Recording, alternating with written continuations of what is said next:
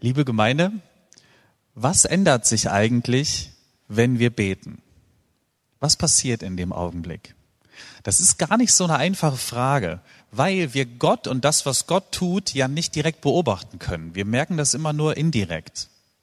Und viele Gläubige würden sagen, wenn man betet, dann verändert das vor allem mich.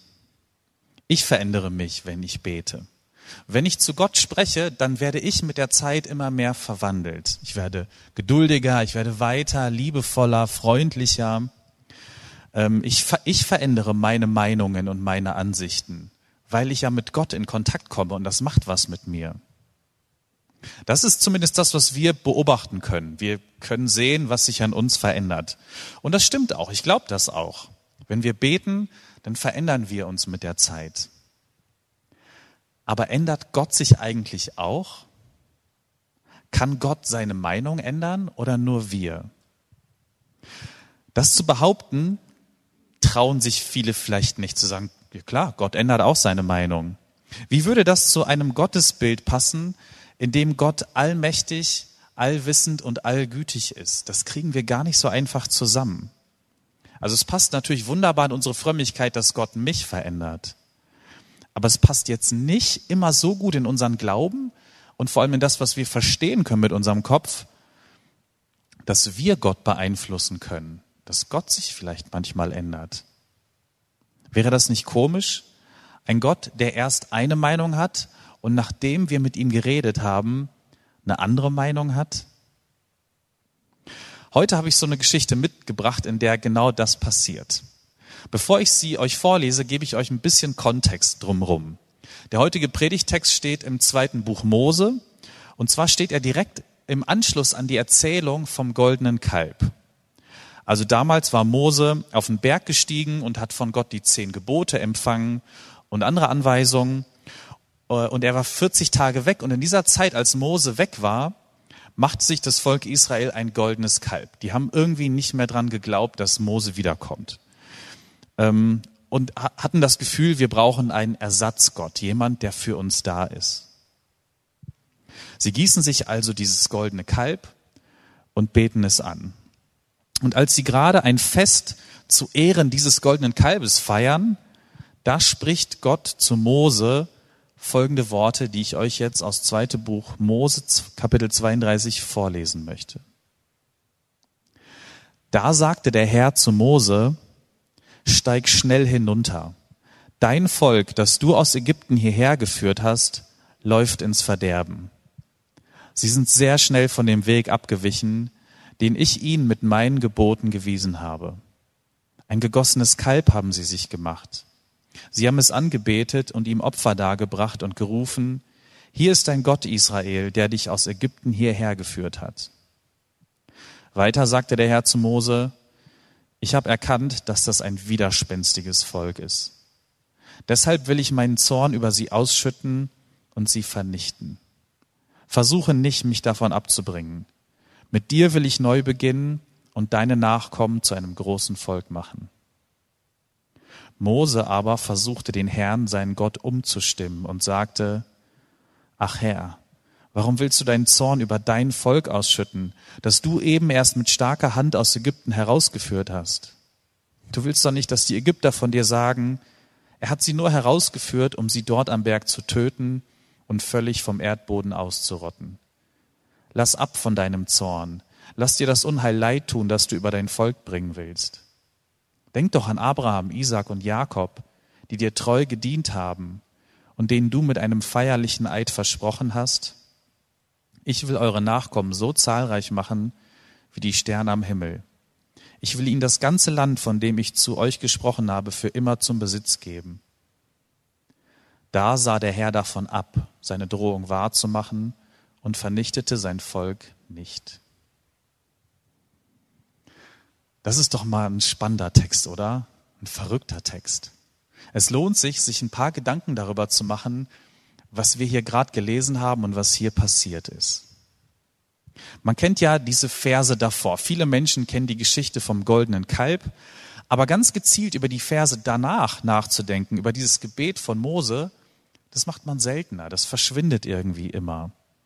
Und ich freue mich, dass wir heute die Gelegenheit dazu haben. Ich stelle mir jetzt mal zwei Gruppen von Menschen vor. Zwei Gruppen, die diesen Text, den ich euch gerade vorgelesen habe, auch lesen.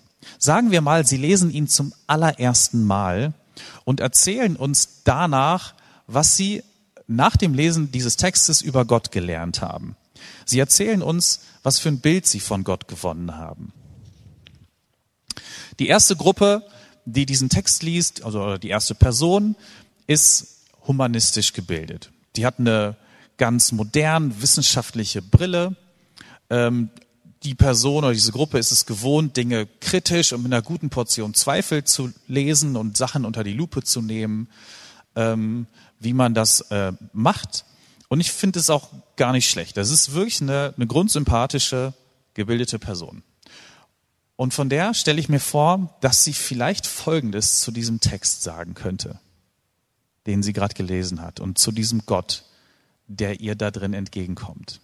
Also die Person sagt, hm, also erstmal finde ich, dass das ein ganz schön wütender Gott ist. Das ist ja fast jähzornig. Wieso ist der Gott so beleidigt und will gleich alle töten?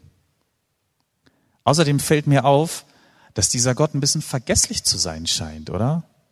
Wieso muss Mose diesen Gott daran erinnern, was er Abraham, Jakob und Isaac versprochen hat? Wieso muss man einen Gott überhaupt an irgendwas erinnern?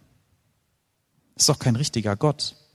Und als drittes muss ich sagen, der Gott ist aber ein bisschen unreif.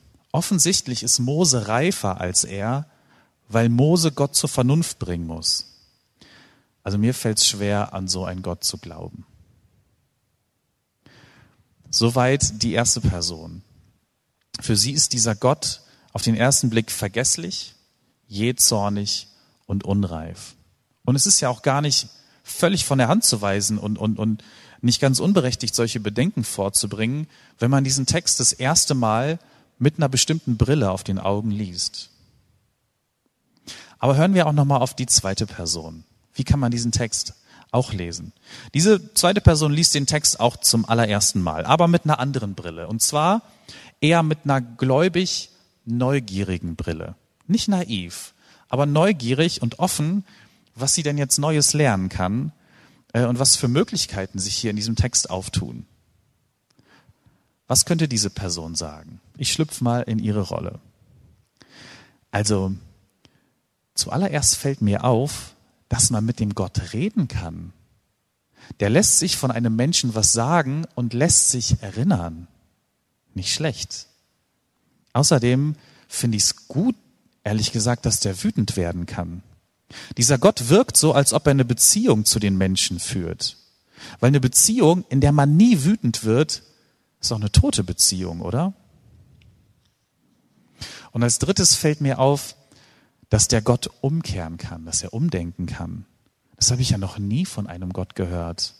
Von dem Gott würde ich gerne mehr erfahren. Zwei komplett verschiedene Perspektiven auf dieselbe Geschichte. Auf der einen Seite kann man sagen, pff, was für ein vergesslicher Gott. Man kann aber auch sagen, wow, was für ein Gott, der lässt sich von Menschen erinnern, der lässt sich was sagen, der lässt mit sich reden. Das ist beeindruckend. Auf der einen Seite könnte man sagen, was, was für ein äh, jähzorniger, wütender Gott ist sofort auf 180 und möchte Blut sehen. Man kann aber auch sagen, wow, was für ein Gott. Dem ist nicht alles egal, was die Menschen machen. Der kann lieben, der kann sich einsetzen und der kann auch wütend werden. Auf der einen Seite könnte man sagen, nee, was für ein unreifer Gott. Sogar Menschen wie Mose wissen besser, wie man sich richtig verhält. Man kann aber auch sagen, wow, was für ein Gott. Der kann umkehren. Das ist doch echte Reife. Der hört Menschen zu und bleibt in dieser Beziehung zu Mose. Das ist ein Gott, der reagiert, wenn jemand ihn bittet. Liebe Gemeinde, ich plädiere heute Morgen dazu, den Text auf diese zweite Art und Weise zu lesen und zu verstehen. Denn ich glaube, dass die Juden den Text so verstanden haben, als sie ihn geschrieben haben ähm, und als sie ihn immer wieder gelesen haben. Für sie war es ein Geschenk, so einen Gott zu haben. Das war nicht komisch, sondern das war gut. Und ich glaube, dass es bis heute gut ist. Denn was wir hier beobachten in diesem Text ist ein dynamischer Gott. Es ist ein beweglicher Gott, ein lebendiger Gott. Das, was wir hier beobachten, ist kein Uhrmachergott, also ein Gott, der irgendwann die Menschen gemacht hat, eingestellt hat, wie so ein Uhrwerk, sich dann zurücklehnt und zuschaut, was passiert. Die Uhr läuft dann einfach von selbst. Das Gottesbild hier im Westen ist oft so oder so ähnlich gewesen. Also da ist ein stoischer und ein regungsloser Gott. Und uns waren dabei im Westen immer wieder solche Eigenschaften besonders wichtig wie Allmacht, Allgegenwart, Unveränderlichkeit Gottes und so weiter. Dabei kommen solche Eigenschaften im Alten Testament vor allem relativ selten vor. Allmacht zum Beispiel ist in der Bibel kein Zentralbegriff, sondern ein Randbegriff. Den kann man da schon finden oder angedeutet finden. Und ich finde auch nicht, dass es ein falscher Begriff ist oder eine falsche Vorstellung von Gott. Aber ich finde es wichtig zu bemerken, dass der in der Bibel eigentlich nur am Rand vorkommt. Oder Allgegenwart. Darüber haben die Leute ähm, gar nicht so viel nachgedacht. Das wäre so ein ganz theoretisches Konstrukt.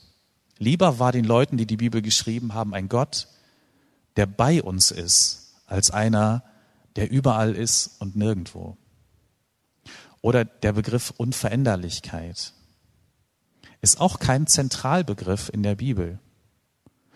Unveränderlich, das würde nämlich auch bedeuten unbeweglich, vielleicht nicht lebendig. Aber so werden die Geschichten von Gott in der Bibel nicht erzählt. Dort ist er ein Gott, der mit den Menschen lebt, der für sie da ist. So ein Gott ist doch nicht unveränderlich, sondern der ändert auch mal seine Meinung. Und so ein Gott braucht man, wenn man betet.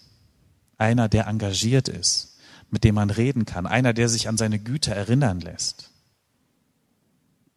Wisst ihr, was das Gegenteil von diesem engagierten, wütenden, aber beziehungsfähigen Gott ist? Das Gegenteil ist das goldene Kalb, das gebaut wurde das sieht gut aus, das macht auch eine gute Figur vor den anderen Völkern, das kann vielleicht sogar mithalten. Das ist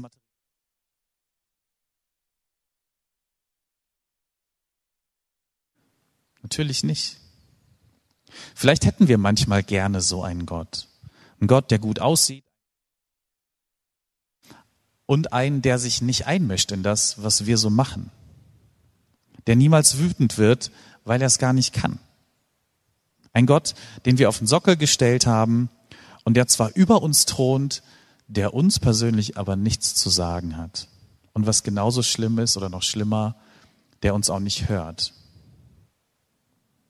Er ist schön, er ist stolz, aber er ist vor allem taub, blind und stumm. Unveränderlich könnte man auch sagen. Und von diesen Göttern wurden schon zu viele gemacht. Wir brauchen einen Gott, der lebendig ist. Ein Gott, der sich einmischt. Ein Gott, der uns gegenübersteht und der uns was sagen darf. Das ist ein Gott, den nicht wir gemacht haben, sondern ein Gott, der uns gemacht hat. Das ist ein Gott, der auf uns wütend wird, der uns manchmal gerne vernichten würde und der uns liebt. Das ist doch gar nicht so anders, als wenn wir selber Kinder haben. Wer von uns die Kinder haben oder hatten, hatte nicht schon mal Vernichtungsfantasien bei seinen Kindern? Wer wollte nicht schon mal seine Kinder auf den Mond schießen, weil er gedacht hat, es, ich halte es nicht mehr aus, es ist mir einfach zu anstrengend. Wer würde sie nicht gerne zum Mond schießen manchmal und liebt sie natürlich trotzdem über alles und würde natürlich auch den Kindern niemals etwas antun. Aber unser Zorn kann auch ein Zeichen dafür sein, dass uns unsere Kinder nicht egal sind, dass sie uns wichtig sind. Manchmal ist Zorn ein gutes Zeichen. Es gibt Kinder, die sehnen sich danach, dass ihre Eltern mal so richtig ausrasten. Die provozieren ihre Eltern sogar genau dafür, um mal eine Reaktion zu bekommen. Die möchten mal angeschrien werden, weil diese Kinder dann spüren, dass sie ihren Eltern nicht egal sind, dass sie ihren Eltern wichtig sind. Und so können wir den Zorn Gottes auch verstehen. Wir brauchen einen Gott, der wütend wird und der uns trotzdem zuhört. Und der uns auch nicht vernichten wird, weil er voller Liebe ist. Wir begegnen hier einem Gott, bei dem Beten wirklich was bringt. Ich weiß, es ist gewissermaßen verrückt, an so einen Gott zu glauben. An einen Gott zu glauben, der uns zuhört, weil das bedeutet, dass er sich auch verändern kann, dass er reagieren kann auf uns. Dass er sich entschließt, etwas zu tun, weil Menschen ihn bitten und weil die Not so groß ist. Und es geht in unseren Kopf nicht so richtig rein, wie das geht. Aber so ein Gott begegnet uns hier. Ich finde es faszinierend, dass diese Geschichte von Mose und von, von diesem Gebet von Mose in der Bibel steht. Die Israeliten haben sich wirklich was getraut, als sie diese Geschichten erzählt haben, weil sie etwas mit Gott erlebt haben. Würde sich jemand, irgendjemand von uns eigentlich heute trauen, so eine Geschichte zu erzählen, wenn wir sie gar nicht kennen würden? Was, wenn ich heute Morgen so eine Geschichte erfunden hätte und ihr hättet sie noch nie gehört? Vielleicht würden einige mich für bekloppt erklären oder sagen, äh, das ist, ist das nicht ein bisschen gotteslästerlich, so zu reden? Was fällt dir ein? Gott überzeugt doch Menschen, aber Menschen überzeugen doch nicht Gott von etwas. Man kann das auch als Anmaßen verstehen. Ist es aber nicht. Ich find's grandios, wie mutig und wie kreativ hier Geschichten von Gott erzählt werden in der Bibel, weil die Menschen Gott so erlebt haben. Man kann mit diesem Gott sprechen und er hört auf uns. Man könnte es als respektlos empfinden, dass so über Gott geredet wird. Aber das ist es nicht. Es ist das Gegenteil. Mose nimmt Gott sehr ernst. Er nimmt ihn sogar beim Wort. Mose knüpft bei Gott da an, wo, wo er weiß, dass äh, Gott ansprechbar ist, nämlich bei seiner Güte, bei seiner Geduld. Und in dieser Hinsicht ist Gott dann auch unveränderlich. Seine Güte ist unverändert groß. Er bleibt immer barmherzig, gütig und zugewandt. Auf diese Eigenschaften ist er immer ansprechbar. Erinnert ihr eigentlich Gott manchmal daran, dass er barmherzig ist? Dass er versprochen hat, barmherzig zu sein? Und dass wir uns wünschen, dass er das auch immer wieder zeigt, dass er eingreift? Erinnert ihr Gott ab und zu daran, dass er versprochen hat, Befreiung zu schenken, diese Erde zu erlösen, Menschen zu erlösen? Oder haben wir uns schon längst damit abgefunden, wie die Dinge sind und wie diese Erde ist? Lehnen wir uns vielleicht manchmal in einer relativ bequemen Theologie zurück, in der Gott sich eh nicht ändert und immer weiß, was zu tun ist und in der man Gott auch gar nicht mehr ansprechen braucht. Vielleicht lehnen wir uns manchmal faul in einer Theologie zurück, in der Gott ganz weit weg und unveränderlich ist und in der man eigentlich kein Gebet braucht. Und da ermutige ich uns und euch, lasst uns von Mose lernen, wie er hier betet. Lasst uns erstens lernen, den Mut zu haben, Gott daran zu erinnern, wer er ist und was er versprochen hat in der Bibel. Es gibt äh, in dem Text, den ich vorgelesen habe, eine ganz spannende Wendung. Zuerst sagt Gott am Anfang zu Mose, dein Volk, das du aus Ägypten rausgeführt hast, ist untreu geworden. Schlimm, es ist eine Katastrophe. Dann fängt Mose an zu beten und er dreht es genau um und sagt, nee, nee, nee, dein Volk, Gott, das du berufen hast, das ist dein Volk und nicht meins. Also er erinnert Gott daran und Gott lässt sich erinnern und ich glaube, das dürfen wir auch. Gott erinnern und sagen, es sind doch deine Menschen, es ist doch deine Gemeinde, ich bin doch dein Kind. Mach du bitte etwas, erlöse uns. Schenk Befreiung. Es ist doch in deinem Interesse. Mose macht auch, der, der, der spielt richtige Taktiken aus und sagt, Gott, willst du denn, dass die Ägypter sagen, ähm, dass du versagt hast, dass das alles nichts gebracht hat? Das willst du doch nicht auch eine interessante Art zu beten, oder? Das hat, hatte ich bisher noch nicht so in meinem Gebetsrepertoire.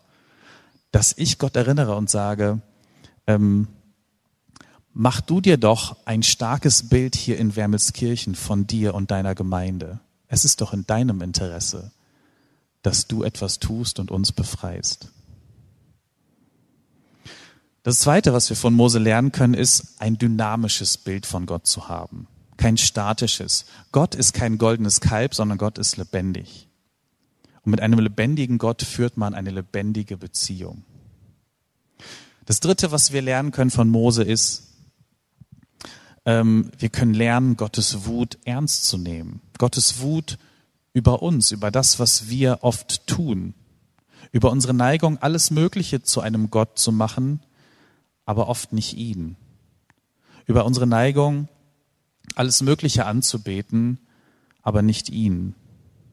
Und seine Wut ernst zu nehmen über das Böse, das wir als Menschen immer wieder tun. Und das, vierte, was wir von Gott lernen können, ist zu glauben, dass von Mose zu lernen, ist zu glauben, dass Gott uns zuhört, dass er sich erinnern lässt. Wenn wir zu Gott beten und zu ihm kommen, dann hört er uns und wir können glauben, dass Gott etwas verändert. Gott ist kein Kalb. Gott ist Gott. Und er ist nicht aus Gold, starr und unbeweglich, sondern er ist der lebendige und liebende Gott der, der sich uns zuwendet, ja, der auch immer wieder wütend wird. Aber immer nur, weil er so ein übergroßes Interesse an der Beziehung zu uns hat. Und deshalb beten wir auch zu diesem Gott, weil er zuhört und weil er groß genug ist, um auch seine Meinung zu ändern. Amen.